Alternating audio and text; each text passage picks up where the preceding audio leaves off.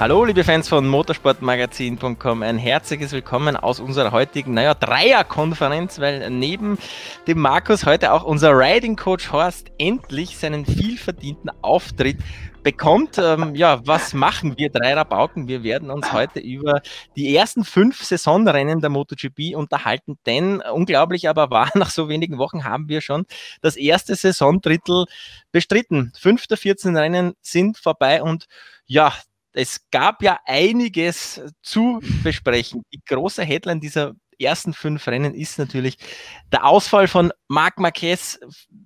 Es haben alle mitbekommen, im ersten Rennen gestürzt, dann einen Comeback-Versuch in Jerez abbrechen müssen, dann eine zweite Operation vor Brünn über sich ergehen lassen müssen und dann in Spielberg die Hiobsbotschaft, Marquez wird noch zwei bis drei Monate ausfallen, damit für jeden, der halbwegs einen Kalender bedienen kann und rechnen kann, eventuell sogar für die ganze Saison Marquez nicht mit dabei. Ja, für die Spannung war das durchaus zuträglich, auch wenn man natürlich keinem Piloten eine Verletzung wünscht und wir uns alle wünschen, dass Marquez bald und gesund wieder zurückkommt. Für die Spannung muss man sagen, war das alles schon ganz schön gut. Jetzt stelle ich die gleich zu Beginn gleich die provokante These auf, die MotoGP ohne Marc Marquez besser für das Publikum? Markus. Ja, das ist eine wirklich provokante Frage. Äh, besser fürs Publikum insgesamt betrachtet denke ich schon. Äh, man muss sagen, die Rennen wären vielleicht nicht so spannend, nicht so abwechslungsreich gewesen, wenn Marc Marquez äh, vorne dabei gewesen wäre. Allein wenn man sich den Speed anschaut, den er im ersten Rennen in Jerez hatte, das war schon großes Kino. Also aus dieser Perspektive denke ich, ja, für die Zuschauer, Zuschauer interessanter. Andererseits muss man natürlich wieder sagen, äh, diese unglaublichen äh, Manöver, die Marc Marquez teilweise ge geliefert hat, diese Saves und auch spektakuläre Überholmanöver, die entgehen uns natürlich wieder. Äh, aber für die generelle Spannung der Meisterschaft war es sicher nicht abträglich, dass Marc Marquez jetzt aktuell und vielleicht auch noch eine Weile nicht dabei ist, auch wenn du, wie, wie wir es gesagt haben, natürlich äh, wünschen wir ihm alle die gute Besserung und dass er möglichst schnell wieder zurückkommt. Horst, wie siehst du das? Ähm, ja, also ein bisschen was macht der Marc Marquez schon aus, dass, dass er nicht mehr da ist. Das ist so ein bisschen, ähm, wenn die Katze aus dem Haus ist, dann äh, tanzen die Mäuse alle auf den Tisch. So ungefähr habe ich so, so, so den Eindruck, jeder weiß, es geht jetzt tatsächlich nicht mehr darum, wer wird Zweiter, sondern jetzt geht es echt darum, wer wird tatsächlich Weltmeister. Weil die letzten Jahre, ich glaube, haben sich die, die, die anderen Fahrer wohl damit abgefunden zu sagen, okay, Marquez wird Weltmeister, wer wird Zweiter? Ähm, das ist in diesem Jahr nicht so. Und äh, das erkennt man auch an der unglaublichen Aggressivität, mit der alle Fahrer momentan ans Werk gehen. Also das ist eine, eine Grundspannung zwischen den Fahrern da. Das ist also schon wow. Ähm, ich denke mir jedes Mal beim Rennen, was passiert jetzt? Und die Jungs liefern ab. Ja. Aber man muss auch dazu sagen, ähm, es gab noch ein paar andere Sachen, die diese ganze WM so spannend gemacht haben. Ähm, KTM mit einem siegfähigen Motorrad, wer hätte das gedacht, ist ein neuer Player. Äh, die würfeln gerade alles durcheinander. Ähm, Michelin mit dem neuen Hinterreifen macht auf einmal die ganzen Inline-Vor-Motorräder, also die, die Motorräder mit dem Reihenvierzylinder, konkurrenzfähig. Ähm, also da hat sich unheimlich viel getan. Nicht nur Marc Marquez, aber ja, ähm, auch er sorgt dafür oder seine Abwesenheit sorgt dafür, dass es ähm, spannend wird, ja. In Jerez hat das Ganze ja begonnen mit einem ja, Doppelsieg für Fabio Quattararo. Da durfte man ja kurz befürchten, nachdem Quattararo ja schon im Vorjahr sich so ein bisschen zum großen Herausforderer des Marc Marquez über die kommenden Jahre herauskristallisiert hat. Da durfte man nach diesen zwei äh, Siegen natürlich befürchten, ja, der große Meister ist nicht mehr da, da steigt sofort ein neuer Meister auf und äh, holt das Ding und räumt dort alles ab. Yamaha in Jerez sehr stark ausgesehen, Doppelsieg, Dreifachsieg, lange nicht mehr gehabt, so etwas. Aber dann kamen wir nach Brünn und dann war dort plötzlich alles anders. Und dort ist plötzlich eine, ja, KTM, ein Rookie, Brad Binder, hat dort aufgetrumpft. KTM hat dort alle überrascht. du bist ja schon lange, liegst du uns in den Ohren damit, wie geil du seinen Fahrstil findest. Bitte, ich gebe die Bühne jetzt nochmal dir. Du darfst jetzt sagen, was du an Brad Binder äh, und seinem Fahrstil so toll findest, was dich da so fasziniert an ihm. Wir sehen uns dann in 15 Minuten wieder. nein, so, so lange mache ich es nicht. Nein, nein. Also zuerst, äh, Brad, Brad, Binder ist ähm, kein Europäer. Das heißt, wenn Brad Binder, beziehungsweise wenn seine Familie sich entscheidet, sie kommen nach Europa, um alles zu investieren, dann kommen die nicht hierher, um zu verlieren. Ähm, also das ist schon mal so eine Grundeinstellung von, von Brad Binder, der einfach sagt, ich, ich komme nicht her, um jetzt irgendwie im Mittelfeld zu fahren, sondern ich komme hierher, um vorne rumzufahren.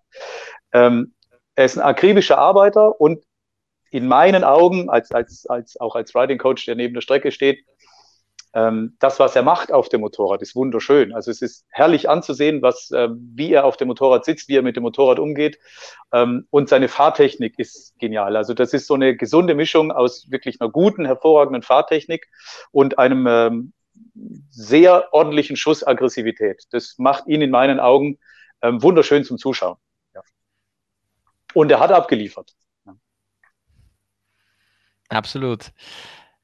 In Spielberg hat die Sache dann wieder ein bisschen anders ausgesehen. Ducati war erwartungsgemäß dann wieder da. Die waren ja bis auf die, das letzte Rennen, wo dann Oliveira gewonnen hat, waren sie ja jahrelang ungeschlagen sogar auf dieser Strecke. KTM aber auch dort wieder stark. Ja, Markus, hat KTM damit untermauert, dass ein bisschen mit ihnen zu rechnen sein wird in diesem Jahr generell, dass Brünn keine Eintagsfliege war? Ja, das würde ich auf jeden Fall sagen. Also ich glaube, Brünn durfte man schon nach dem Rennen in Brünn nicht als Eintagsfliege sehen, weil, okay, die großen Ergebnisse in Jerez gab es für KTM nicht, aber was die, die Pace betrifft, waren das sowohl Oliveira als auch Boris Bagaro, als auch Brad Binder in beiden Rennen richtig stark. Also da hat sich das Ganze schon ein bisschen angekündigt. Brünn dann eben der große Durchbruch, wo es auf das, auch das Ergebnis gab, eben mit dem Sieg von Brad Binder.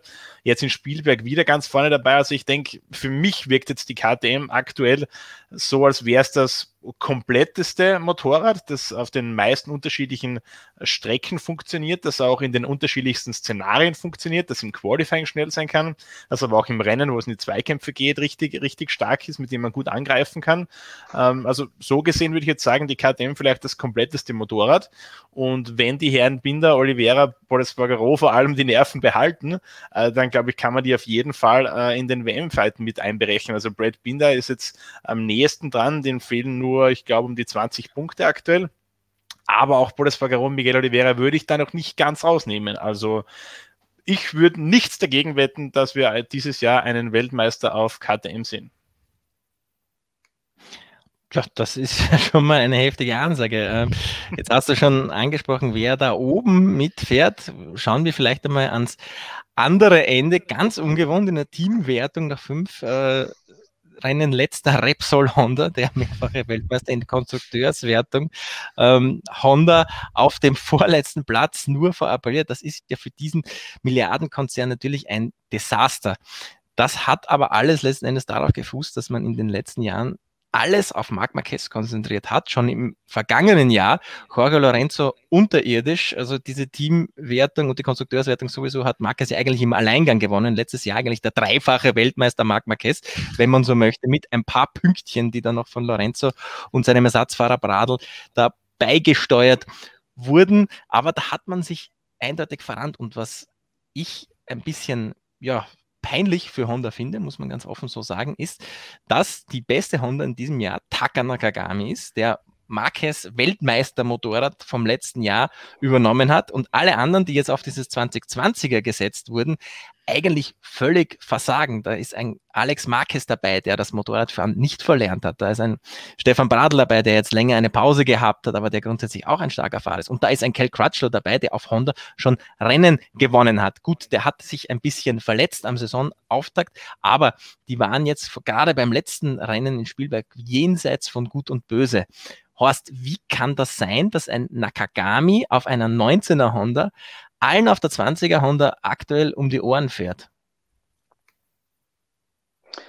Ähm, da gibt es vermutlich mehrere Gründe. Ähm, vielleicht ein Zitat von Cal Crutchlow zu der 2020 Honda. Äh, wir drehen uns mit dem neuen Michelin-Reifen im Kreis. Wir können machen, was wir wollen. Sie bremst nicht und sie lenkt nicht ein. Ähm, Cal Crutchlow hat inzwischen auch 2019er Teile an seinem 20er Motorrad dran, aber es hilft ihm äh, anscheinend noch nicht so. Er ist noch leicht äh, verletzungsgehandicapt. Er sagt aber selber, er ist bei circa 95 Prozent Fitness ähm, und schätzt sich selber ein, als äh, wenn das Motorrad funktioniert, würde er so im, Prinzip, im, im Bereich Platz fünf bis sieben dabei sein. Da ist er aber nicht. Ähm, auch Stefan Bradl hat auf die Frage, was mit der 20er Honda tatsächlich los ist und warum die so anders oder so schwer abzustimmen ist im Vergleich zu 19. Da hat er mit den Schultern gezuckt und hat gesagt, wüsste ich auch gerne. Ähm, also die, die schweben da gerade in so einem in so einer Wolke der, der, der Unwissenheit. Die kommen selber nicht weiter, die verstehen das nicht. Ähm, Nakagami hat die 2019er Honda von, äh, von Marc Marquez übernommen. Und das Gute an dieser ganzen Sache, er hat nicht nur die 2019er Honda übernommen, sondern er hat auch die kompletten Telemetriedaten von Marc Marquez bekommen. Und äh, da geht er jetzt ganz uneitel an die ganze Sache ran und nimmt sich auf jeder Rennstrecke, wo er jetzt neu dazukommt mit diesem Fahrzeug, nimmt er sich die Telemetriedaten von Marc Marquez und vergleicht die mit seinen eigenen nach FP1, FP2 und hat sich jetzt in diesen vier, fünf, sechs Rennen hat er sich dem Fahrstil von Marc Marquez ein kleines bisschen angenähert. Also er will ihn nicht kopieren, hat er selber gesagt, aber er möchte die Teile, die in seinen Fahrstil hineinpassen, von Marc Marquez und von seinen Telemetriedaten, die versucht er umzusetzen und das scheint er offensichtlich ganz erfolgreich zu machen. Ähm, noch dazu ist die 2019er Honda ähm, deutlich äh, angenehmer zu fahren mit den neuen Michelin-Reifen als die 20er Honda. Also das in Summe ergibt vermutlich den Grund, warum Nakagami zurzeit der stärkste Honda-Fahrer ist. Ein bisschen hat sich das ja, muss man sagen, schon während der Testfahrten angekündigt. Da haben sich die Fahrer ja schon in ihren Äußerungen ja sehr geähnelt. Du hast jetzt eh schon ein paar äh, Kommentare über diese Honda wiedergegeben und man hat ja letzten Endes auch gesehen, dass Marquez, obwohl er in Jerez sauschnell war, dort ja auch die Probleme gehabt hat, da ja auch äh, das Handling nicht gut war, er dort gestürzt ist und so weiter. Markus, glaubst du, ist diese 2020er Honda auch mitschuld ein bisschen daran, dass es Marquez in Jerez übertreiben musste oder, oder gar nicht mehr so sicher fahren konnte, wie er das gerne gemacht hätte? Ja, also es, sah in dem, in dem ersten Rennen schon so aus, als wäre er extrem am Limit. Also er ist in dem Wochenende äh, vorher in den Trainings schon mal gestürzt. Äh, dann im Rennen hat er diesen einen großen, großen Rutscher abgefangen äh, und dann eben den, den nächsten Abflug hingelegt. Also das sind schon sehr viele Momente, wo man gesehen hat, Marc Marquez war am Limit beziehungsweise über dem Limit. Also ich glaube, dieses eine Rennen von Marc Marquez hat schon sehr gut zusammengefasst, was die 2020er Honda ist. Das ist ein unglaublich schnelles Motorrad, wenn es in den richtigen Händen ist. Diese Hände gehören aktuell nur Marc Marquez und das wird sich wahrscheinlich auch nicht mehr ändern im Laufe der Saison. Es ist ein unglaublich schnelles Motorrad, wenn es richtig bewegt wird, aber es ist halt auch unglaublich schwierig zu bewegen. Also es ist quasi die Charakteristik, die man von Honda eh schon aus den letzten Jahren kennt, aber eben nochmal das, das bisschen mehr auf die, auf die Spitze getrieben und ich habe auch so meine Zweifel. Klar, Marc Marquez war unglaublich schnell in Jerez. Also die Aufholjagd war ja Wahnsinn. Da ist er teilweise, ich glaube, fast eine Sekunde schneller als der Rest des Feldes gefahren. Aber ob das, auch wenn in Jerez diese Verletzung, dieser Sturz nicht passiert wäre, ob das über die Saison rüber gut gegangen wäre, habe ich so meine massiven Zweifel, muss ich sagen. Ich könnte mir gut vorstellen, dass das vielleicht ähnlich ausgegangen wäre wie 2015, wo man auch bei Honda in der Entwicklung ein bisschen daneben gegriffen hat und Marc Marquez dann zwar auch schnell war, aber eben auch zu viele Ausfälle, zu viele Stürze hingelegt hat. Ich könnte mir vorstellen, dass es für ihn mit der 2020er Honda ähnlich gelaufen wäre, wenn die Verletzung nicht passiert wäre. Mhm.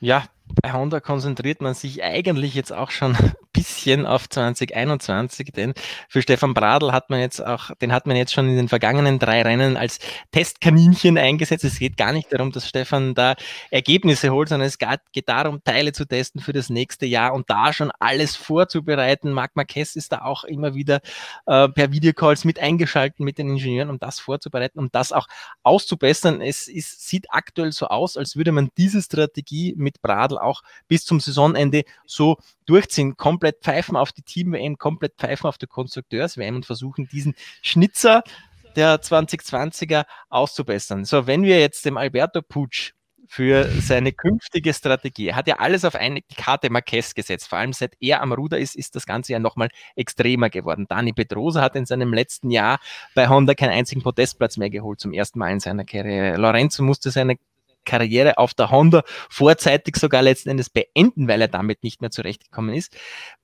Was könnte man Alberto Putsch jetzt für eine künftige Ausrichtung raten, Horst? Ja, lass den Horst zuerst. Ich traue mich nicht, dem Alberto was zu sagen. ähm, ich auch nicht, ich auch nicht. Ähm, ich, ich, ähm, also ich kenne die, die internen äh, ähm, Sachen von Honda nicht, da, da fehlt mir der Zugang dazu. Ähm, was ich persönlich glaube, was ein sehr großer Fehler war, Ähm, das war Dani Pedrosa gehen zu lassen. Ähm, Dani Pedrosa ist im ganzen Fahrerlager sehr bekannt und anerkannt dafür, dass er ähm, ein sehr guter Entwicklungsfahrer ist und dass der wirklich präzise Feedbacks abgeben kann. Ähm, das sieht man jetzt bei der KTM, was er aus dem äh, Fahrzeug gemacht hat. Also nicht nur sein Anteil, aber eben auch mit sein Anteil. Ähm, ich glaube, er wäre ein Schlüssel gewesen ähm, für eine fahrbarere Honda. Und das hat Honda, ich glaube, in, in, in so einem Arroganzanfall wohl irgendwie ignoriert oder ihn gehen lassen und ihn nicht mehr weiter beschäftigt. Also ich fand das keine besonders glückliche Aktion. Ob das jetzt ähm, Alberto Puig war oder jemand anders, der das entschieden hat, das weiß ich nicht. Ähm, er musste schlussendlich dann vor die Kameras treten und das verkünden. Ja. Ähm, aber ich denke, das wäre, aber naja, hätte, hätte Fahrradkette, aber das wäre sicher ein, ein Punkt gewesen, in dem äh, Honda weitergekommen wäre. Ähm, aktuell müssen sie sich auf Stefan verlassen als Testfahrer, der aber ähm, lustigerweise einen relativ ähnlichen Fahrstil zu Marc Marquez hat. Man erinnere sich, 2011, Marc Marquez und, und Stefan Bradl, die ersten beiden mit Elbow Down, äh, regelmäßig Elbow Down, die haben so quasi diese neue, dieses, diesen neuen Fahrstil begründet, die zwei. Ähm, von so her, es wäre jetzt sicher sinnvoll, noch jemanden im Team zu haben, der einen, einen etwas weicheren Fahrstil hat, nicht ganz so aggressiv wie Marc Marquez ähm, und der das Fahrzeug fahrbarer macht. Aber wo Honda sich jetzt hinentscheidet, das weiß ich auch nicht. Und ich möchte auch keinem Honda-Verantwortlichen etwas raten. Das möchte ich. Dani Pedrosa ist ein äh, sehr gutes Stichwort, eine sehr gute Überleitung, denn äh, so wie Honda eigentlich jetzt im Vergleich zum Vorjahr schlechte Leistungen bringt, so eine Leistungsexplosion hat die KTM hingelegt. Markus, du hast äh, angesichts dessen in unserem neuen Printmagazin, das jetzt in den kommenden Tagen erscheinen sollte, auch diese Erfolgsstory aufgearbeitet, wie sich KTM hier jetzt tatsächlich an die Spitze und zum mittlerweile zweifachen Grand Prix-Sieger gemacht hat. Wo siehst du denn jetzt den Schlüssel, dass KTM im Vergleich zu vor einem Jahr so einen riesigen Sprung gemacht hat? Also ich glaube, auf eine konkrete Sache kann man es jetzt nicht runterbrechen. Da ist einiges im Hintergrund passiert.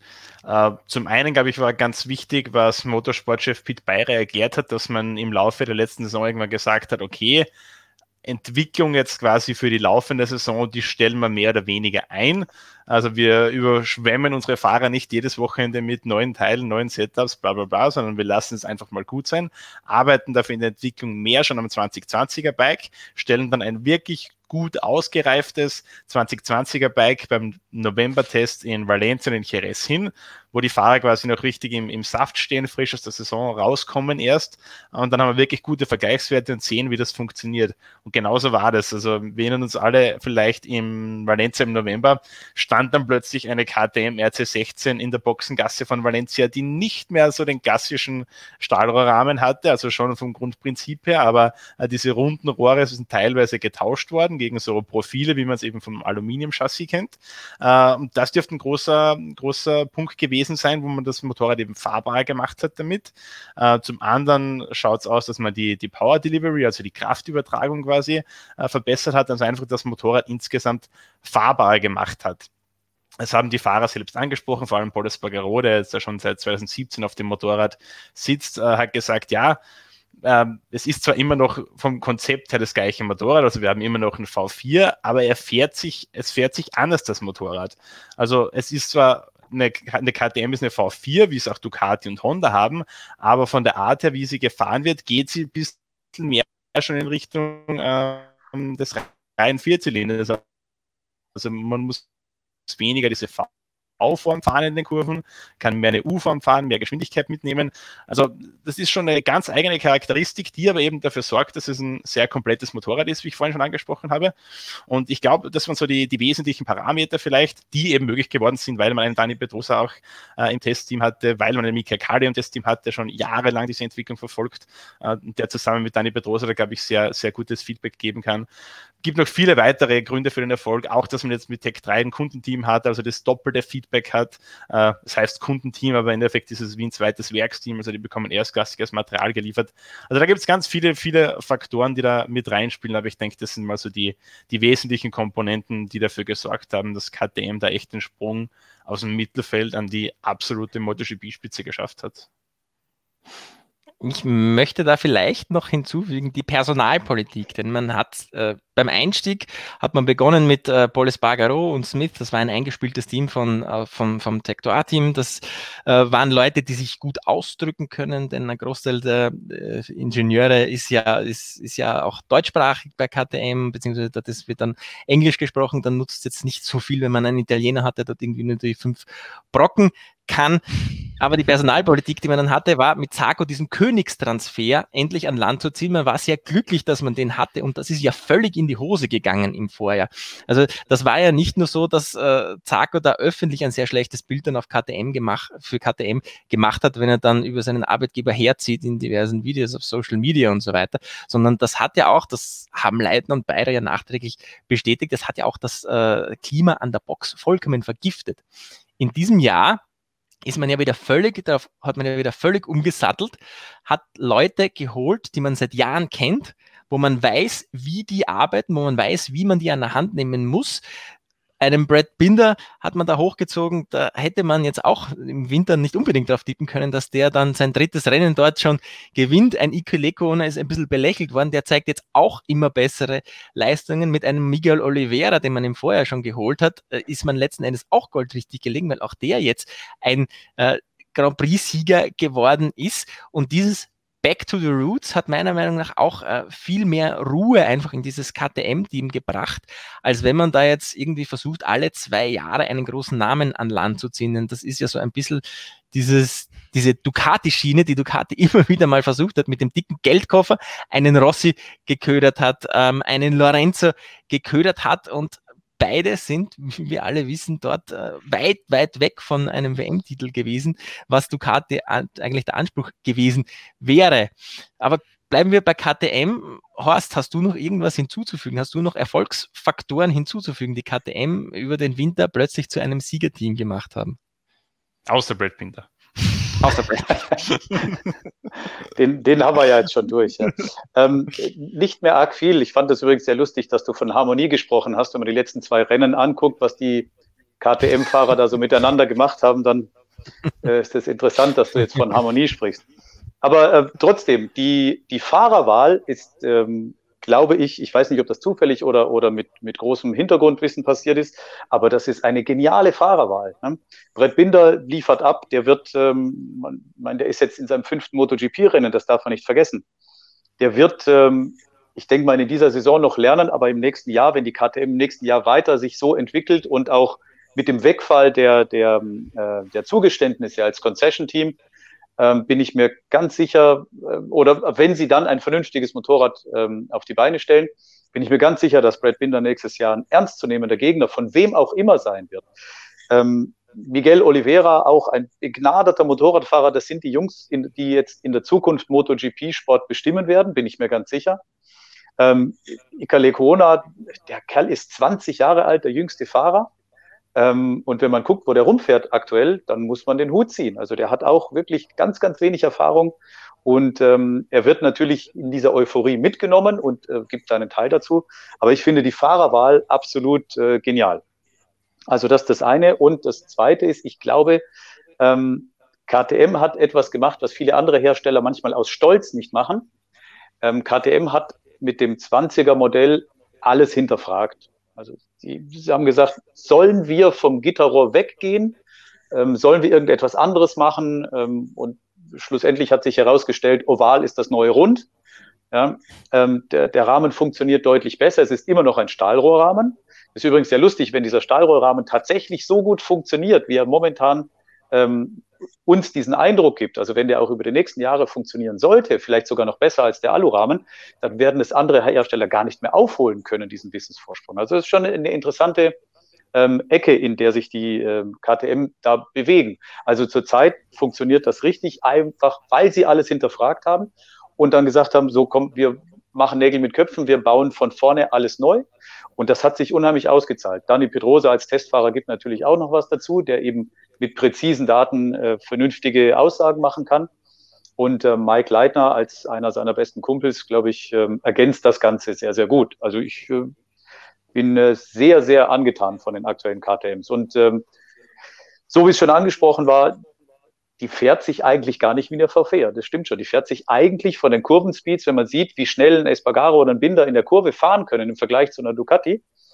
Ähm, die KTM hat die Power einer Ducati auf der Gerade und fährt ähnlich wie ein Reihenvierzylinder in der Kurve. Also äh, zurzeit vermutlich äh, das beste Paket, ja. Das sind ja ganz schöne Lorbeeren. Ich hoffe, Pete Bayer und Mike Leitner sehen uns hier zu und äh, sitzen dann mit einem äh, Grinsen vor dem, äh, vor dem Laptop. So gut wie es bei KTM läuft, so schlecht läuft es eigentlich auf der technischen Seite bei Yamaha. Jerez haben wir schon angesprochen, Zweifach- und Dreifach-Sieg, da eigentlich dann so ein bisschen vielleicht als WM-Favorit in diese Post-Marquez-Ära gestartet. Aber schon Jerez war ein Pyrrhus-Sieg, denn dort musste man schon sowohl von Morbidelli als auch von Rossi als auch von Vinales einen, der nur fünf Motoren, die den Fahrern in dieser verkürzten Saison zur Verfügung stehen, musste man schon aus der Allocation rausnehmen. Jetzt hat Vinales in Spielberg auch wieder einen heftigen Unfall gehabt. Da ist äh, was abgefackelt. Leicht möglich, dass auch dieser Motor nicht mehr einsatzfähig ist. Und in Spielberg ist noch zusätzlich hinzugekommen, dass plötzlich Bremsprobleme aufgetreten sind bei allen Fahrern. Also jetzt nicht nur bei Einzelnen, sondern alle Fahrer haben unisono gesagt, okay, wir können plötzlich diese Yamaha nicht mehr abbremsen. Also wir haben da irgendwo einen Gremlin drin sitzen. Das Ganze hat dann so geendet, dass der Vinales im zweiten Spielbergrennen am Ende von Startziel abspringen musste, weil die Bremse komplett explodiert ist, quasi. Markus, du hast was in den Medienrunden der Yamaha-Fahrer, was haben denn die Yamaha-Fahrer da gesagt, wo da irgendwo der Hund drinnen begraben liegt? Ja, das wüssten sie selbst gerne, glaube ich. Also so ganz schlau ist man dann noch nicht geworden. Bei Mary Quinales sieht so aus, als wäre das Grundproblem äh, für die explodierte Bremsscheibe an der ähm, Vorderrad eben gewesen, dass er gestern auf ein, auf ein altes oder eben nicht auf das neueste äh, System, was die, die Bremszange angeht, äh, das Bremboder liefert, gesetzt hat, das anscheinend schlechtere Kühleigenschaften hat und somit kam es eben zu diesem Überhitzungsproblem. Vinales hat das neue System vorher in den Trainings mal getestet, hat sich aber damit nicht wohlgefühlt und hat in der Vergangenheit auch nie Probleme gehabt mit Überhitzen, äh, mit Überhitzen an den Bremsen. Deswegen hat man sich da dagegen entschieden, das neue System zu wählen war sicher nicht die beste Entscheidung. Aber auch die Fahrer, die auf dem neuen System unterwegs waren, haben durchaus Probleme gehabt. Ähm, so richtig schlau ist man noch nicht geworden draus. Erste Vermutung der Fahrer ist einfach, hm, dass die Yamahas seit Jahren äh, beim Topspeed einige kmh hinten nach sind, das wissen wir alle. Äh, dementsprechend in, im Rennen ist es halt schwierig, oft in den Kurven irgendwie die, den Kurvenspeed auszunützen, weil wenn da vor einem eine Honda oder eine Ducati parkt, dann kommt man da schwer vorbei. Deswegen einzige Möglichkeit für sie in Spielberg Zeit gut zu machen, quasi die Bremszonen. Ähm, da vermuten halt jetzt zum Beispiel Rossi, dass sie da einfach dermaßen hart in die Eisen gegangen sind, dass das irgendwann eben einfach zu viel geworden ist für die Bremsen. Spielberg ist die härteste Strecke im Kalender, was die Bremsen angeht, also Kurve 1, Kurve 3, Kurve 4, da vernichtet man jedes Mal über 200 km/h. Äh, ich habe mir heute die Daten von Brembo ein bisschen angesehen, also 32 Prozent, glaube ich, einer Runde in Spielberg verbringen die Fahrer auf der Bremse. Das sind immer der Renndistanz ungefähr 12,5 Minuten, also das ist schon eine Menge Holz und äh, wenn man da eben bisschen zu hart an die Sache rangeht, kann das passieren. Ich glaube jetzt nicht, dass es in den kommenden Rennen äh, ein großes Problem werden wird. Am ehesten noch Barcelona, das ist jetzt im aktuellen Kalender die Strecke, wo es äh, am zweithärtesten zur Sache geht, was die Bremsen angeht. Aber ich denke, das war jetzt ein einmaliges Problem in Spielberg. Das, glaube ich, sollte keine große Sorge mehr sein. Die Motoren schon eher, würde ich meinen. Horst, wo siehst du denn irgendwie den Hund bei Yamaha begraben? Weil es wirkt ja fast so, als äh, würden die Ingenieure dort verlernt haben, ein wirklich zuverlässiges Motorrad bauen zu können. Denn das sind ja Probleme, die hatte Yamaha in der Vergangenheit ja nie. Yamaha war eigentlich eher immer so ein relativ zuverlässiges Motorrad. Gerade diese Zeit Rossi Lorenzo, da gab es eigentlich in den seltensten Fällen irgendwo irgendwas. Aber aktuell stehen die ja da wie irgendwelche Amateure, die erst vor zwei Jahren in der MotoGP eingestiegen sind und sich da noch mit Kinderkrankheiten rumplagen äh, müssen. Wo siehst du denn da das Problem hast? Ähm, ja, ich glaube nicht, dass die das verlernt haben, ganz sicher nicht. Ähm, ich, äh, bei den Motoren ist es ja relativ einfach. Ähm, Yamaha hat ja Auskunft gegeben, warum diese Motorprobleme ähm, entstanden sind. Ähm, Yamaha hat äh, zwei Lieferanten für Ventile. Ähm, beide Ventiltypen wurden verbaut und äh, einer der Lieferanten hat eben fehlerhafte Qualität geliefert und deswegen sind diese Motoren äh, empfindlicher und können unter Umständen halt eben kaputt gehen. Ähm, das ist etwas, da kann jetzt, glaube ich, Yamaha nicht viel dafür. Ähm, Yamaha war noch nie das Fahrzeug mit der allergrößten Leistung, zumindest in den letzten, ich sag mal, acht bis zehn Jahren nicht. Ähm, wenn jetzt dazu auch noch diese Motorprobleme dazukommen, dann sehen die natürlich schlecht aus. Ja. Jetzt kommt noch zu den Motorenproblemen kommt jetzt auch noch das Bremsproblem in äh, Spielberg dazu, auch noch zwei Grand Prix direkt hintereinander und die Temperaturen auch entsprechend. Ähm, das kann sich unter Umständen äh, gerecht haben, dass Yamaha, weil sie wissen, dass der Motor eben nicht die allergrößte Leistung hat, ähm, hat Yamaha, glaube ich, auch ganz andere Wege beschritten und hat halt gesagt, wir müssen versuchen, in der Aerodynamik so, so gut zu werden, ähm, dass wir diesen Leistungsnachteil zumindest irgendwie kompensieren können. Ähm, meine Vermutung, ohne dass ich es wirklich weiß, meine Vermutung ist, äh, dass man da durchaus auch ein bisschen an der Kühlung verändert hat. Je mehr Kühlfläche ich zum Beispiel einer Bremse äh, zur Verfügung stelle oder je mehr Kühlschächte ich einer Bremse zur Verfügung stelle, umso langsamer wird das Motorrad im Topspeed. Das fängt ja schon auch ein bisschen die Luft ein. Und wenn ich jetzt versuche, da eben wirklich ans Limit ranzugehen und sagen, komm, vielleicht noch ein oder zwei kmh rausholen, ähm, das ist ja in der MotoGP wirklich eine Welt, wenn man ein oder zwei kmh noch finden kann. Ähm, und ich finde die zum Beispiel in der etwas geringeren Belüftung der Bremsanlage, ähm, dann kann es gut sein, dass das jetzt bei solchen extremen Rennstrecken, wie es jetzt der äh, Red Bull Ring ist, zusammen mit den Temperaturen, die dort geherrscht haben, eben zu diesen Defekten kommt, die ja bei keinem anderen ähm, der, der 22 Fahrer aufgetreten ist. Und die haben alle das gleiche System, ob es jetzt der, ähm, ob es jetzt das 2019er oder 2020er System ist, sei dahingestellt, aber sie werden alle von Brembo beliefert. Und bis auf Yamaha hatte keiner auch nur annähernd diese Probleme. Natürlich hast du irgendwann mal ein Fading bei den Temperaturen, klar, aber das war alles kontrolliert und es hat nicht ähm, völlig ausgesetzt. Oder es war nicht so schlimm, wie es jetzt bei den Yamaha-Fahrern war. Ähm, ähm, Quattararo hat sich, glaube ich, achtmal verbremst, am, nur alleine am Sonntag. Also wenn man das Warm-up noch mit dazu nimmt, das ist schon beeindruckend. Also es kann sein, dass ähm, möglicherweise Yamaha dann da an der Belüftung der Bremsanlage oder an, der, an den Kühlöffnungen der Bremsanlage ein bisschen was gefunden hat in der Aerodynamik, aber möglicherweise auf Kosten des äh, Temperaturfensters der Anlage. Brembo zum Beispiel gibt jedem ähm, Team ein Temperaturfenster vor, in, in dem eben diese Anlage am besten funktioniert. Also es gibt ein Mindestfenster und ein, äh, eine Mindesttemperatur und eine Maximaltemperatur, aber es liegt jedem Hersteller oder es liegt jedem Team im Prinzip völlig frei, äh, ob man sich an diese Werte hält oder halt eben nicht. Und äh, das kann eben sein, dass es an der Belüftung gehangen hat. Also das ist so eine Vermutung von mir, weil es eben bei allen anderen nicht aufgetreten ist. Kann auch falsch sein, aber ich, äh, ja, ich weiß es nicht. Schauen wir mal. Letzten Endes muss man aber sagen, dass das natürlich schon WM-entscheidend sein könnte, denn nach fünf Rennen liegt Quattararo in Führung, aber mit, vor allem mit diesen Motorproblemen. Also einerseits kommt natürlich dazu, wenn, wenn jetzt sowohl Motor als auch ähm, die Bremsanlage für Defekte anfällig ist, hat man wahrscheinlich mehr Ausfälle, muss mehr Nuller hinnehmen in der WM. Die WM ist ohnehin nur sehr kurz. Und dann kommt aber noch als zweites dazu, sobald Yamaha tatsächlich, weil in den Motoren ausgehen, einen sechsten Motor aufmachen muss, muss der Fahrer aus der Boxengasse starten.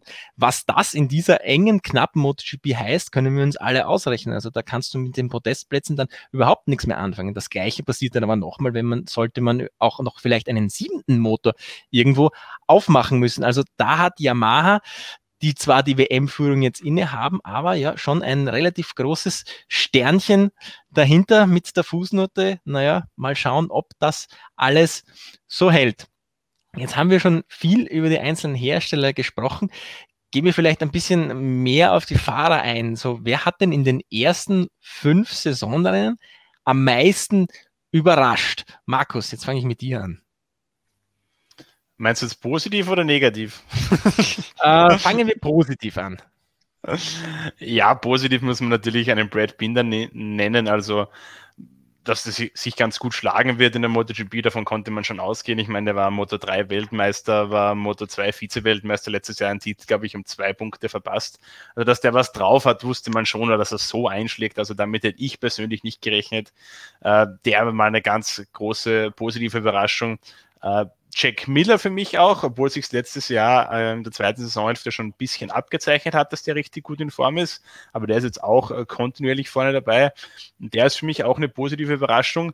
Äh, Sean Mir, ganz großer Gewinner auch. Also der ist momentan bei Suzuki, würde ich sagen, fast zur Nummer 1 im Team aufgestiegen. Muss man auch dazu sagen, Alex Rins ein bisschen verletzt, aber trotzdem, der hat auch einen richtig großen Sprung gemacht.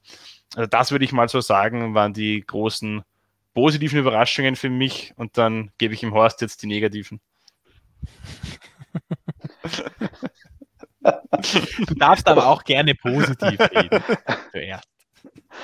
Ähm, also ich würde äh, positiv würde ich noch äh, Nakagami und Sako erwähnen. Ich äh, bin also sehr überrascht, was Johann Sako mit der mit der 2019er Ducati macht. Ich dachte, er hätte mehr ähm, Umstellungsschwierigkeiten hat er offensichtlich nicht. Also das ist ähm, aller Ehren wert, was er da abliefert. Ähm, er kriegt natürlich ein bisschen mehr Support ähm, als ein Tito Rabatt, ja, aber trotzdem, ähm, er liefert auch ab. Also das war ganz toll und Nakagami eben ähm, als stärkste Honda zurzeit und er macht das auch sehr, sehr gut und ähm, füllt, füllt diese Rolle sehr, sehr gut aus. Also das fand ich auch sehr toll. Ja, Enttäuschungen, Honda und Aprilia ich, das sind jetzt keine Fahrer, aber das, ähm, das ist so das, was mir so als allererstes einfällt. Ähm, bei Honda merkt man erst, welchen Wert Marc Marquez hat, wenn er nicht mehr da ist. Und man merkt aber auch, wie schwer dieses Motorrad zu fahren ist, wenn eben dieser, dieser Außerirdische da nicht drauf sitzt und äh, ähm, einfach nochmal dieses extra Risiko geht, wie wir es ja in, in Jerez gesehen haben.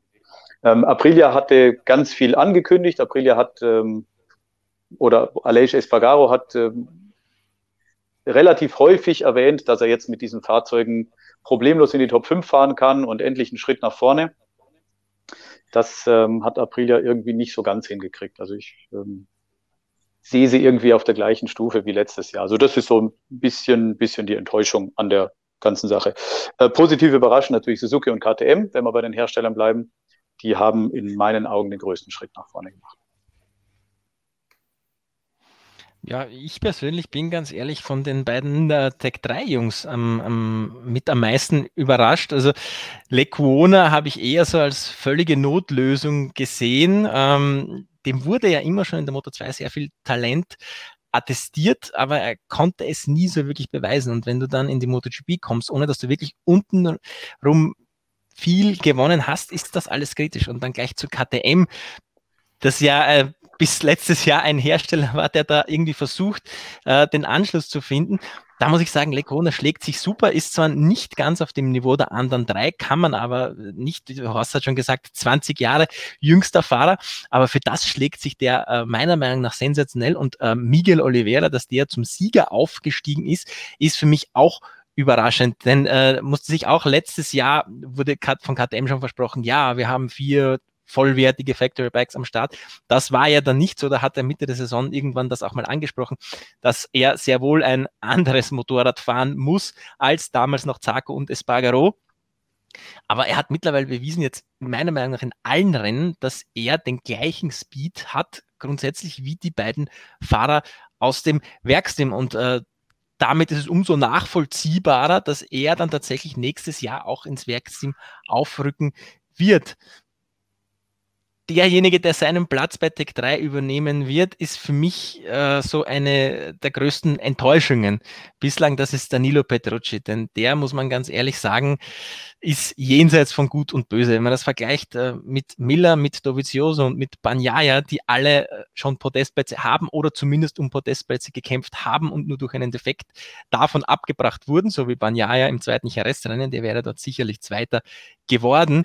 Ähm, und Petrucci ist nicht einmal annähernd irgendwo in der Nähe der Podestplätze. Also das ist für mich schon so ein bisschen, okay, das ist hier jetzt meine Abschiedstournee. Ich, äh, ja, mach, mach mal ein bisschen mit noch, aber mir fehlt auch wirklich so irgendwie der, der, der Biss von Petrucci, muss ich sagen. Markus, du hast uns deine Enttäuschung jetzt noch nicht mitgeteilt. Wer ist für dich denn enttäuschend in dieser Saison? Ja, also Danilo Petrucci, da schließe ich mich leider an. Äh, ich hätte ihm viel mehr zugetraut und viel mehr gewünscht, auch im Ducati-Werksteam. Das konnte er letztes Jahr ein paar Rennen abrufen. Seitdem leider gar nicht. Ansonsten würde ich generell sagen, eher die Mary Queen Jales ist auch noch eine, eine große äh, negative Überraschung für mich. Den habe ich vor der Saison groß gelobt, äh, weil ich im Anfang Mai ein Gespräch mit ihm hatte, wo er mir sehr selbstbewusst, sehr ruhig, sehr cool vorkam. Aber jetzt haben wir gesehen, jetzt ist es ein paar Wochenenden nicht so für ihn gelaufen. Jetzt ist es schon wieder ziemlich der alte American Jahres, der da mit seinem Schicksal hadert und, äh, und sich da wieder so in eine Negativspirale reindenkt und reinfährt, dass der, der wahrscheinlich sehr schwer wieder rauskommt. Also der ist für mich leider auch eine negative Überraschung. Generell würde ich so zusammenfassen, irgendwie für mich persönlich, auch vielleicht für euch, die jungen Fahrer oder fast alle jungen Fahrer sehr positiv überrascht. Die Älteren etwas vielleicht hinter den Erwartungen zurückgeblieben, mit Ausnahme von Dovizioso, würde ich sagen. Also für mich ist schon diese Saison irgendwie so ein bisschen so eine Wachablöse in der, in der MotoGP, wo irgendwie die neue Generation so richtig durchstartet und man irgendwie so erkennen kann, okay, das sind jetzt für die nächsten Jahre die Personen, die, wie es der Horst vorhin schon gesagt hat, eben den Sport dann auch äh, prägen und dominieren werden. Ja, also zumindest einen neuen Weltmeister werden wir in diesem Jahr ja sehen, falls es nicht Rossi wird, der ja schon ein paar Titel hat. Den Marc Marquez wird es nicht werden. Ich hätte jetzt gerne von euch, bevor wir dann über die Moto 2 und Moto 3 gleich noch quatschen, eine kurze Tipprunde. Wer ist denn euer Favorit auf den Titel und warum. Wir werden hier jetzt keine Wetteinsätze machen, denn das haben wir schon zu Genüge. Oh. Ich weiß gar nicht, wie viele Kisten Bier wir uns jetzt gegenseitig schon schulden, Markus. Aber ich hätte jetzt gerne einen WM-Tipp und eine kurze Begründung, warum. Horst, ich beginne mit dir. Ja, also in der Saison einen Tipp abzugeben, ist äh, selbstmörderisch. Theoretisch, äh, die, die, ersten zehn in der WM können eigentlich alle noch Weltmeister werden. Äh, die liegen 35 Punkte auseinander die ersten zehn, wann gab es das schon mal? Also ist schon echt ähm, nicht schlecht. Und da sind richtige Schwergewichte dabei. Also ich würde sagen, wenn ähm, Erfahrung ein kleines bisschen was wert ist, dann macht es Dovizioso. Es werden noch einige Strecken kommen, ähm, die der Ducati sehr, sehr gut liegen. Allerdings immer unter der Voraussetzung, dass KTM sich nicht weiterentwickelt. Also wenn die Jungs, die jetzt momentan auf Platz zwei, drei, vier und fünf rumfahren, wenn die tatsächlich die KTM noch viel besser verstehen als jetzt, kann man davon ausgehen, dann könnte es für Dovizioso eng werden. Aber ich, ich wünsche es ihm, also Dovizioso. Ja, ich muss sagen, ich habe auch ein bisschen mit Dovizioso geliebäugelt, aber da ich im Horst so gern widerspreche, sage ich jetzt was anderes und sage einfach mal Fabio Quattararo, weil ich denke, dass diese zwei Spielbergrennen und auch das Brünnrennen schon sehr spezielle Rennen sind und ich glaube, dass nicht wirklich äh, das widerspiegelt, was er und das mit, auch im Paket mit Yamaha aktuell können. Ich glaube, dass er Misano wieder zurückschlagen wird, also da wieder ganz vorne mit dabei ist und denke, dass er diesen Trend dann auch bis zum Saisonende halten wird. Äh, und ich glaube, dass er einfach auf, auf mehr Strecken stärker sein wird als Andrea Dovizioso als, als umgekehrt gesehen eben. Darum glaube ich, dass sich äh, Fabio Quattararo in einem Titelkampf gegen Andro Andrea Dovizioso knapp durchsetzen wird. Und jetzt du, Herr Höller.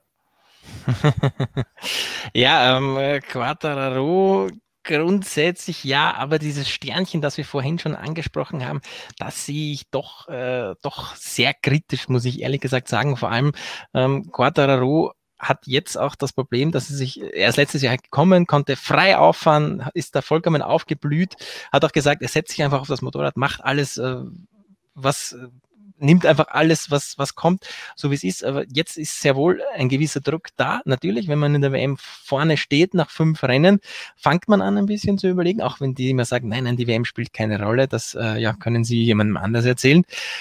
Aber ich glaube, die Technik wird äh, Yamaha da auf diesen Titelweg ein bremsen.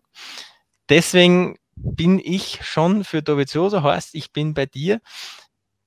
Warum? Weil die Erfahrung einfach eine Rolle spielt. Es sieht so aus, als würden jetzt wirklich viele unterschiedliche Fahrer gewinnen. Einer, der Zehnter in einem Rennen wird, kann im nächsten Rennen schon wieder ganz oben stehen.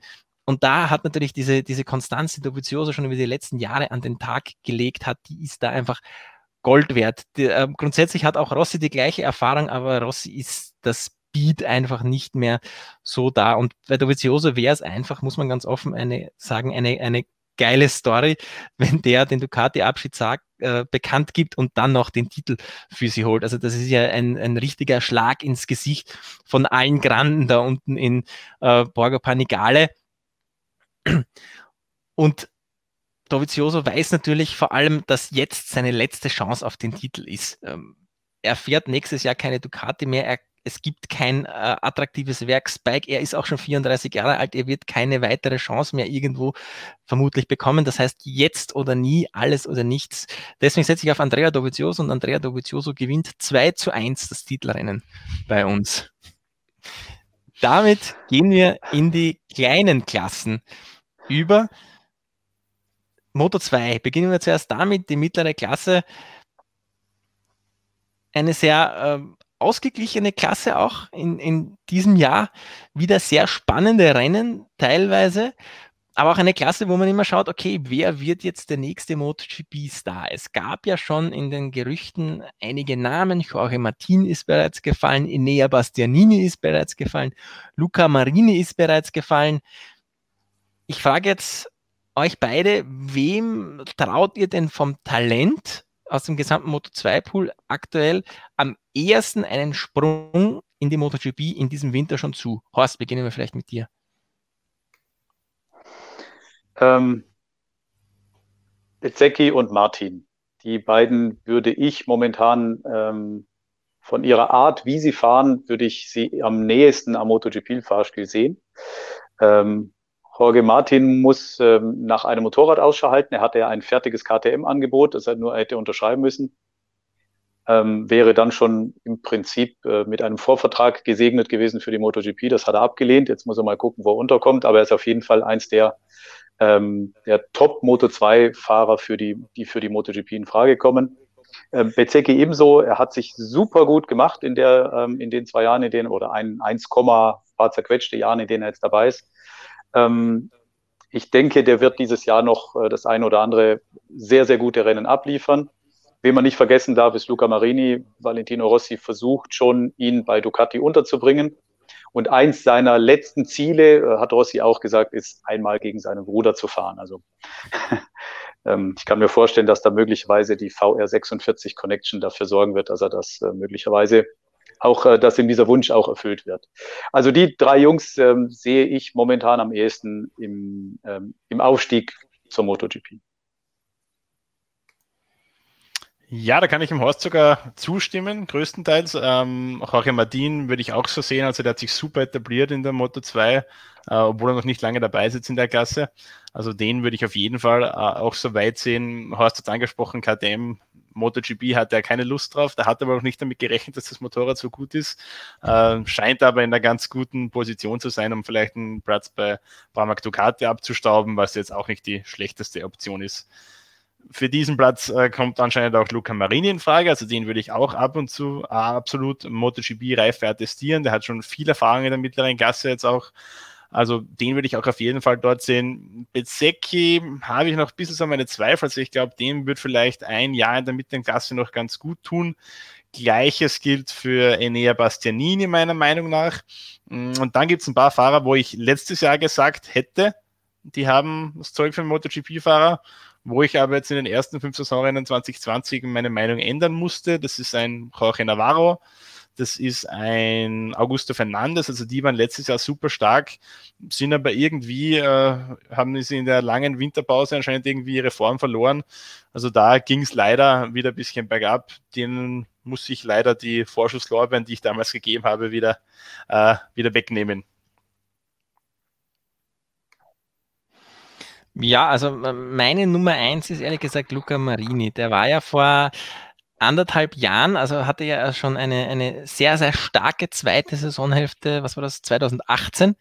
Ähm, da war für mich schon klar, okay, der bringt sich jetzt ein bisschen in, in die beste Ausgangsposition für 2019. Das letzte Jahr war dann aber ein sehr schwieriges für ihn.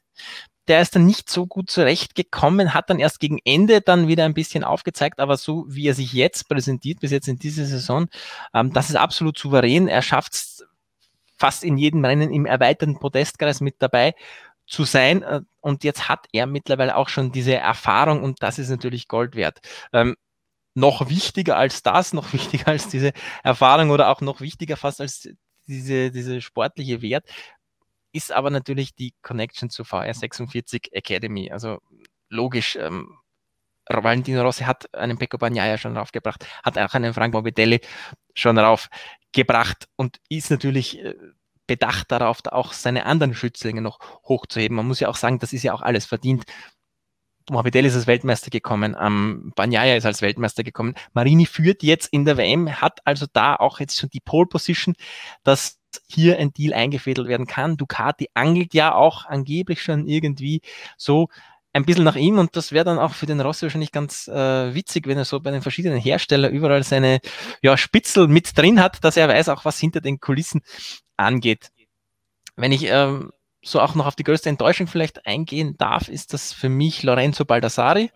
Äh, letztes Jahr super gestartet, dann sich aber ähm, abseits der Rennstrecke ein bisschen verstrickt, muss man ganz ehrlich sagen. Er ist dann letzten Endes ja auch aus der Academy ausgetreten, die, die ihn ja hochgebracht hat, mehr oder weniger. Und ich glaube, jetzt sieht er, ähm, wie schwer es ist und was es eigentlich heißt, wenn man jetzt nicht mehr diesen Support von der VR46 Academy hat, wo sich auch an der Rennstrecke und auch mit Verträgen und so weiter um alles gekümmert wird. Wenn man das jetzt plötzlich alleine machen muss, nach so vielen Jahren, in denen man in der Academy war, ich glaube, der knallt in dieser Saison so richtig hart auf den Boden, eigentlich, muss man, muss man sagen. Das gleiche gilt für Bolega. Das gleiche gilt natürlich für Bulega, nur Bulega war meiner Meinung nach noch nie so hoch oben jetzt wie Baldassare. Ich meine, Baldassare war ja, ja. Äh, hat ja einige Rennen gewonnen. Ähm, Bulega hatte ja schon in der Moto 3 letzten Endes dann so seine Probleme, aber ich gebe dir recht, auch Bulega ist aus der Academy ausgetreten und ja, sieht jetzt auch, wie schwierig das eigentlich ist, wenn man so wie ein normaler Fahrer sich alleine mit seinem Manager irgendwie durchschlagen muss. Ein bisschen Probleme haben in dieser Saison auch äh, Tom Lütte und Marcel Schröter. Letztes Jahr super dabei gewesen, Dynavolt Intec GP, äh, vorne mitgemischt in der Team-WM, beide Fahrer immer wieder um Podestplätze mitgemischt. In diesem Jahr ist das leider bisher noch nicht der Fall. Horst, hast du dir das vielleicht ein bisschen näher angesehen? Wo liegt's denn das, äh, woran liegt es denn, dass äh, Tom und Marcel in diesem Jahr ein bisschen ihre Probleme haben? Ähm, ja, so, so, ganz genau kann man das von außen leider nicht sagen. Wir dürfen ja alle nicht rein. ähm, es, es, hat den Eindruck, als ähm, hätte Intec Probleme, die Fahrzeuge in dieses, in dieses relativ schmale Abstimmungsfenster zu kriegen, wo die wirklich gut funktionieren. Ähm, weil es, beide Fahrer haben Probleme in diesem Jahr. Also beide kommen nicht weiter. Bei den Tests waren sie super. Da ist äh, Tom Lütti nach Belieben schnellste Runden gefahren. Und äh, dann kam Corona dazwischen und äh, was auch immer da passiert ist, auf jeden Fall beim ersten Grand Prix waren sie wirklich mit großen Problemen gesegnet. Der eine oder andere hat vermutet, dass Lütti vielleicht verletzungsbedingt noch nicht so ähm, richtig gut war. Ähm, aber Marcel hätte ja theoretisch dann äh, in die Bresche springen können, konnte aber auch nicht. Also die haben beide wirklich, glaube ich, Schwierigkeiten mit dem Motorrad, das entweder nicht über die Distanz kommt oder halt eben auf diese eine schnelle Runde nicht performt. Ähm, Im schlimmsten Fall beides. Ähm, ich weiß es ehrlich gesagt nicht genau. Es scheint ein Silberstreif am Horizont zu sein. Tom Lütti ist äh, jetzt in, in, äh, im letzten Rennen Fünfter geworden und hat sich deutlich wohler gefühlt auf Motorrad. Also möglicherweise ist man der Sache auf der Spur und äh, wir können ja wirklich nur hoffen, dass es dann in den nächsten Rennen deutlich besser geht, ähm, weil die, die beiden Jungs, die, die brauchen wirklich ähm, unsere Unterstützung, weil ansonsten wird es dann eine italienisch-spanische Meisterschaft da oben, das wollen wir auch nicht. Das ist völlig richtig. Eine italienisch-spanische Meisterschaft. Das ist eine schöne Überleitung zur Moto 3-Klasse, denn das war im letzten Jahrzehnt ja eigentlich eine italienisch-spanische Meisterschaft immer. In diesem Jahr sehen wir aber, da gibt es ein paar weiß-rote Flecken, wenn ich so auf die Fahne anspielen darf, denn plötzlich sind auch wieder die Japaner nach vielen Jahren ganz vorne mit dabei. Tatsuki Suzuki und Ai Ogura, in deren Windschatten noch ein, ein halbes Dutzend anderer, die da wieder kommen. Ist das jetzt so ein bisschen eine neue asiatische Welle, Markus? Ja, ich denke, das kann man schon so sagen. Also es gibt ja auch mittlerweile in der Moto 2 mit Tetsuta Nagashima wieder einen Fahrer, der wirklich vorne mit dabei ist und eben, wie du es angesprochen hast, diese Vielzahl an jungen japanischen Moto 3 Piloten, die sich da wirklich mittlerweile gut etablieren an der Spitze, vor allem Suzuki und Ogura, die wirklich starke Rennen fahren. Also ich glaube, dass dieses Tief, das wir, das wir da in Japan hatten für einige Jahre, für zu viele Jahre eigentlich, dass wir das einigermaßen überwunden haben. Äh, ich glaube, dass da auch in Asien ähm, jetzt wieder die Nachwuchsarbeit besser funktioniert. Die Dorna hat dort den, den Asia Talent Cup installiert, wo eben viele Japaner fahren, viele Malayen, Indonesier, Thailänder und so weiter. Also ich glaube, dass das sicher auch ein Grund ist, dass da jetzt wieder mehr Nachwuchs nachkommt und ich glaube, wir können uns da in den nächsten Jahren sicher auf einige Japaner freuen, die dann auch in den größeren Klassen mitmischen und dieses große Erbe antreten, dass da ein, ein Norik Abe oder ein äh, der Giro Kato oder die äh, Okadas und wie sie alle geheißen haben, da hinterlassen haben. Also ich finde es cool, ich finde es super. Es ist eine WM, es soll eine WM sein. Ähm, die Japaner werden, glaube ich, wieder vorne, vorne mitmischen und vielleicht bringen wir den einen US-Amerikaner der Moto 2 auch noch an die Spitze, dann wäre das eine sehr schöne internationale Meisterschaft. Ja, du hast es schon angesprochen. Ähm, die Dorna hat ja darauf reagiert, als plötzlich vor, was waren so sieben, acht Jahre herum, plötzlich irgendwie der WM die Japaner ausgegangen sind. Da wurde da Asia Talent Cup gegründet, da wurde das Honda Team Asia aus der Taufe ge gehoben. Und man sieht auch, dass das alles jetzt tatsächlich ihre Früchte trägt. Also die Jungs, die da jetzt herkommen, auch äh, vor allem ein Ai Ogura, wenn ich mir den ansehe, die sind jetzt fast so top vorbereitet wie die Leute, die aus den äh, Rennsportschulen in Italien und Spanien kommt. Und ich muss sagen, das gibt äh, auch mir jetzt für den deutschsprachigen Raum so ein, ein bisschen die Hoffnung, dass man über diese Installation des äh, Northern Talent Cup, der ja äh, in diesem Jahr groß durchstarten hätte sollen, äh, wegen Corona, dass alles in etwas kleinerem Rahmen jetzt passiert, dass auch äh, hier die Schiene gelegt wird, um, von der man Früchte in nicht sofort, aber vier, fünf Jahren mal ernten wird können. Ähm, Horst, glaubst du, dass äh, über diesen Northern Talent Cup, dass das äh, die richtige Schiene ist, wie man aus dem deutschsprachigen Raum wieder mehr Fahrer reinbringt. Denn ich meine, Deutschland hat mit dem Marcel Schröter nur einen einzigen Fahrer äh, in diesem Jahr. Österreich hat jetzt einen in die Moto 3 gebracht, den Kofler. Der fährt ziemlich weit hinten herum. Da muss langsam auch ein bisschen mehr kommen, finde ich. Die Schweizer haben den Lütte, der wird nicht ewig fahren. Die haben den Egger da jetzt wieder drin, der wird aber auch nicht ewig fahren. Jesco Raffin ist aufgrund gesundheitlicher Probleme jetzt dann doch wieder raus und dann gibt's noch den Jason Dubosquier aus der Schweiz. Aber äh, das alles sieht jetzt äh, alles andere als rosig aus für die Zukunft. Wie siehst du denn da den deutschen Nachwuchshorst? Du hast den Stefan Bradl vergessen, der ja momentan Stammfahrer ist. Korrekt, Entschuldigung.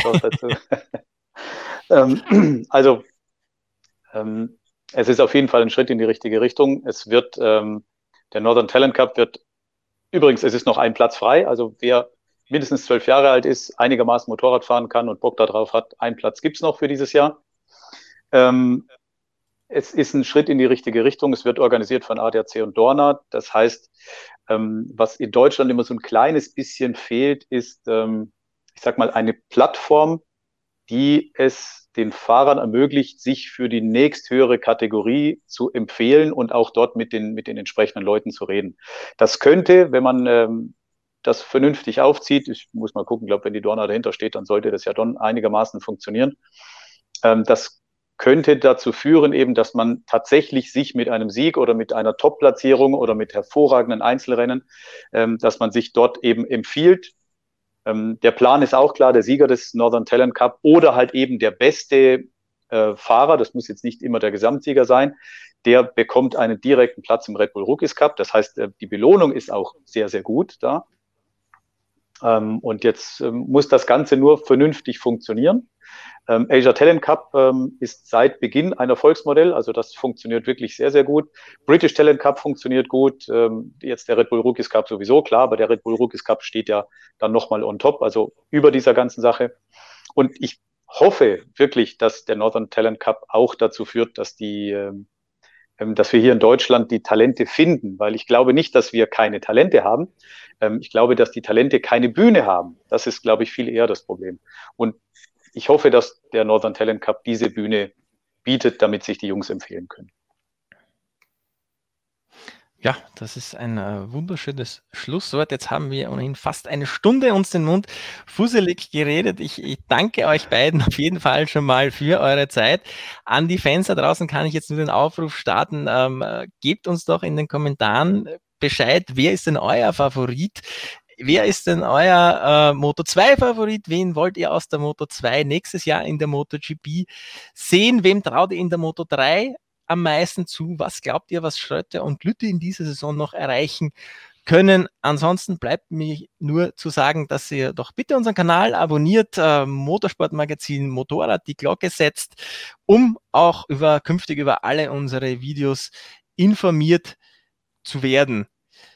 Wir haben jetzt äh, ein bisschen eine Pause, bis es in Misano weitergeht. Leider ohne uns alle nach vor an der Strecke. Corona hat die MotoGP noch fest im Griff, aber ich denke, wir werden ähm, alle vor dem Fernseher sitzen wieder in den, für den nächsten Tripleheader und uns dann wahrscheinlich auch wieder hier in der Videokonferenz treffen. Deswegen verabschiede ich mich jetzt von euch und verabschiede ich mich von unseren Zuschauern.